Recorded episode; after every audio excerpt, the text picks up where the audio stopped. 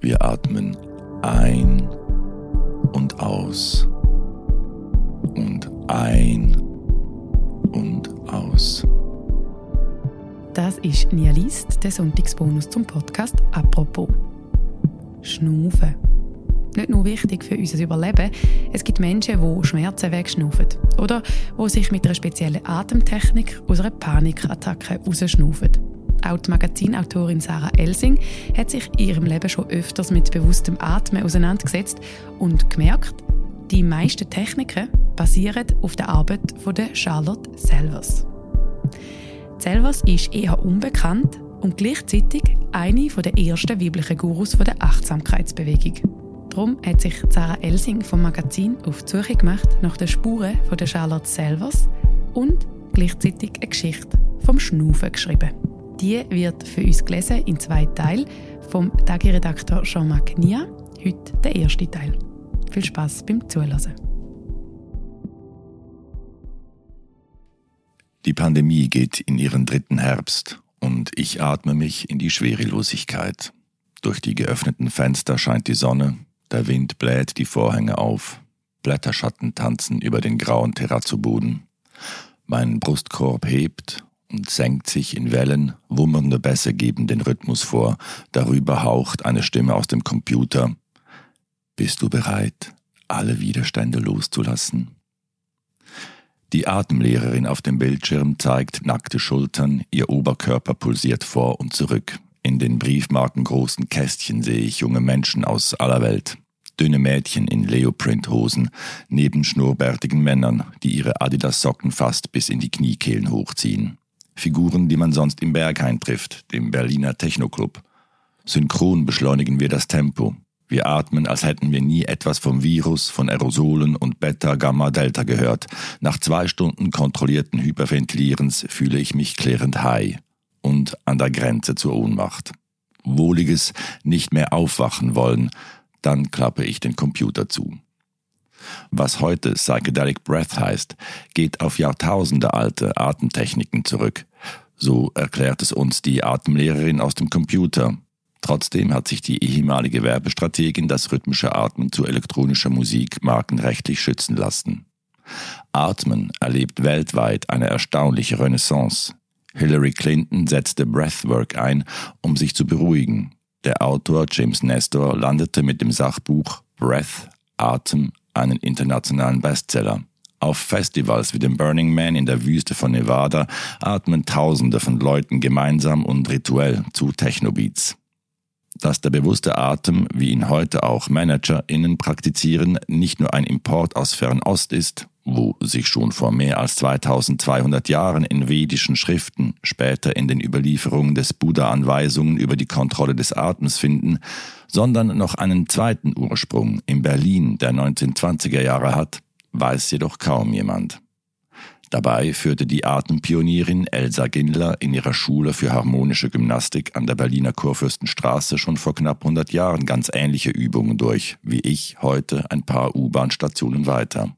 Das Arbeiterkind Elsa soll sich auf dem Dachboden einer Berliner Mietskaserne Atem- und Körperübungen selbst beigebracht und auf diese Weise von der Tuberkulose geheilt haben. So jedenfalls geht die Legende. Gindlers Schülerinnen und die wenigen Schüler hörten keine Techno beim Atmen, sondern, wenn überhaupt, Klaviermusik. Sie trugen Badeanzüge und Bubikopf statt Leoprinthosen und Schnurrbart. Aber genau wie viele junge Menschen heute lebten die Aktivistinnen der Lebensreform und Wandervogelbewegung meist vegetarisch. Sie liebten die Natur und wenn sie mit ihrer Lehrerin atmeten, fühlten sie sich vermutlich genauso frei wie wir heute in unserem Zoom-Kästchen auf dem Computerbildschirm. Noch hatten die Berliner Atempionierinnen keinen offiziellen Namen für ihre Experimente. Aber dann nahm eine von ihnen die Arbeit, wie sie es nannten, mit auf ihre Flucht vor den Nazis nach New York und machte daraus eine Praxis fürs Leben. Charlotte selber, jüdische Gymnastiklehrerin, charismatische Geschäftsfrau und erster weiblicher Guru der Achtsamkeitsbewegung im Westen. Das erste Mal begegnete ich selber, ohne es zu merken, als 26-jährige Studentin in Berlin. Damals besuchte ich einen achtwöchigen Kurs in Mindfulness-Based Stress Reduction, MBSR. Eine Entspannungstechnik, die unter anderem Prüfungsstress dämpfen soll. In einer Physiotherapiepraxis saßen wir auf roten Kissen und atmeten.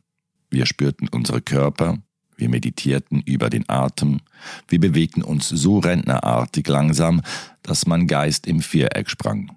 Doch nun hatte ich etwas in der Hand gegen die Panikattacken. Auch die sich damals einschleichende Depression hoffte ich mit dem bewussten Atem lindern zu können. Ich las alles, was ich von dem amerikanischen MBSR-Erfinder John Kabat-Zinn in die Hände bekommen konnte.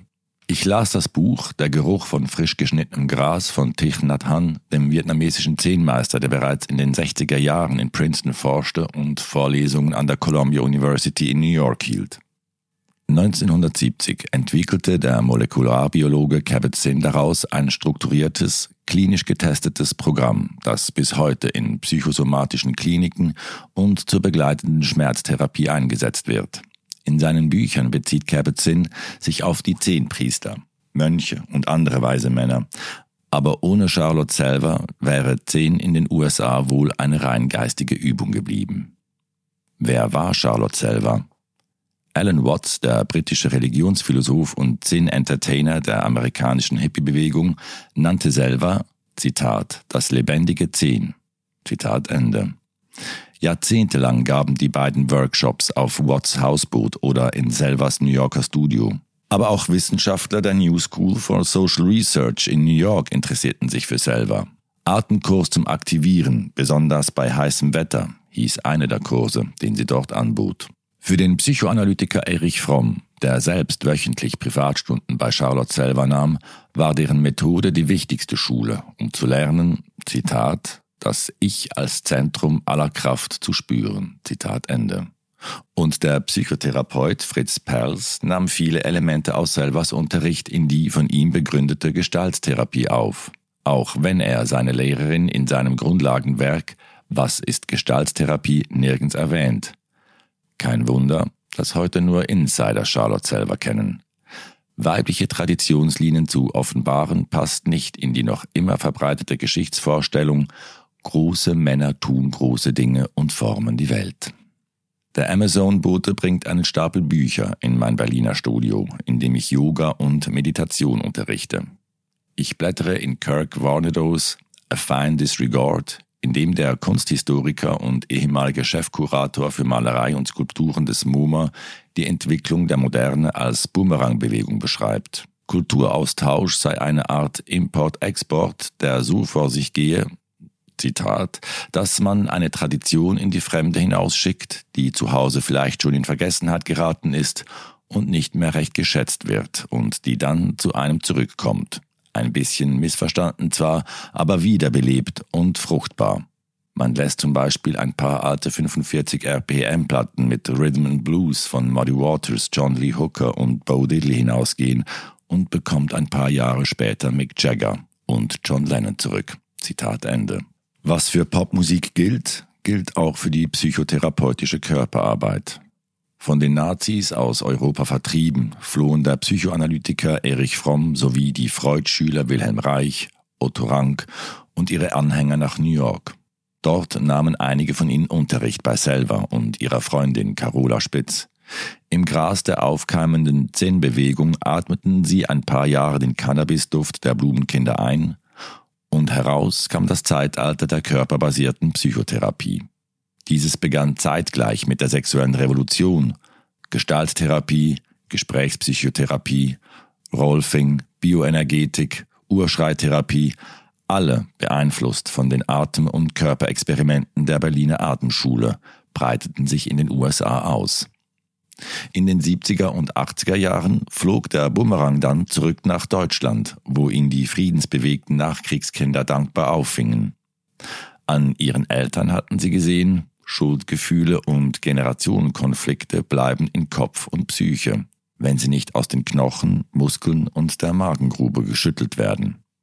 Ironischerweise erwiesen sich dabei vor allem die Methoden von Jüdinnen und Juden, die von eben jener Eltern- und Großelterngeneration aus Deutschland vertrieben worden waren, als besonders wirksam.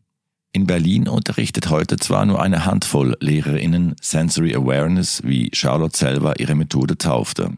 Aber wenn meine Freundinnen und ich heute zu ausgebuchten Ecstatic Dance Partys, zu fünf Rhythmen, Grinberg, Gaga oder Breathwork Sessions pilgern und dort Trancezustände und manchmal emotionale Durchbrüche erleben, atmen wir denselben Geist, den Charlotte selber vor 80 Jahren von Berlin nach New York exportierte.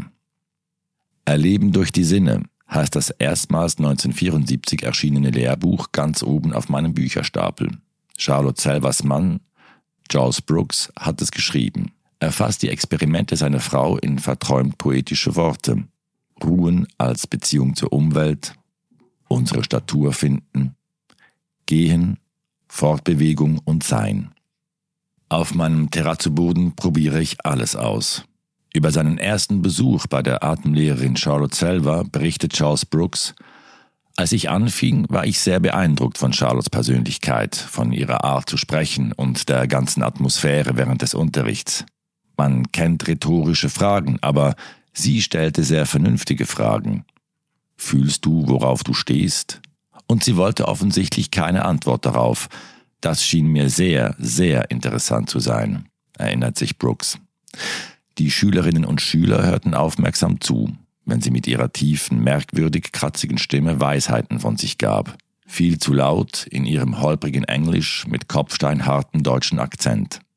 Opernsängerinnen, Schauspieler, Filmemacherinnen kamen in das Studio nahe der Carnegie Hall. Der Schriftsteller Truman Capote atmete mit Charlotte selber, auch der Dirigent Otto Klemperer. Aber was genau lernten sie bei ihr?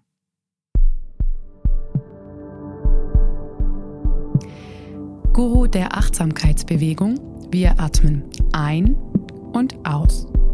Das ist der erste Teil vom Text von Sarah Elsing übers Schnufen und Teil 2 gibt es nächste Woche am Sonntag, wenn es wieder heißt Nia liest.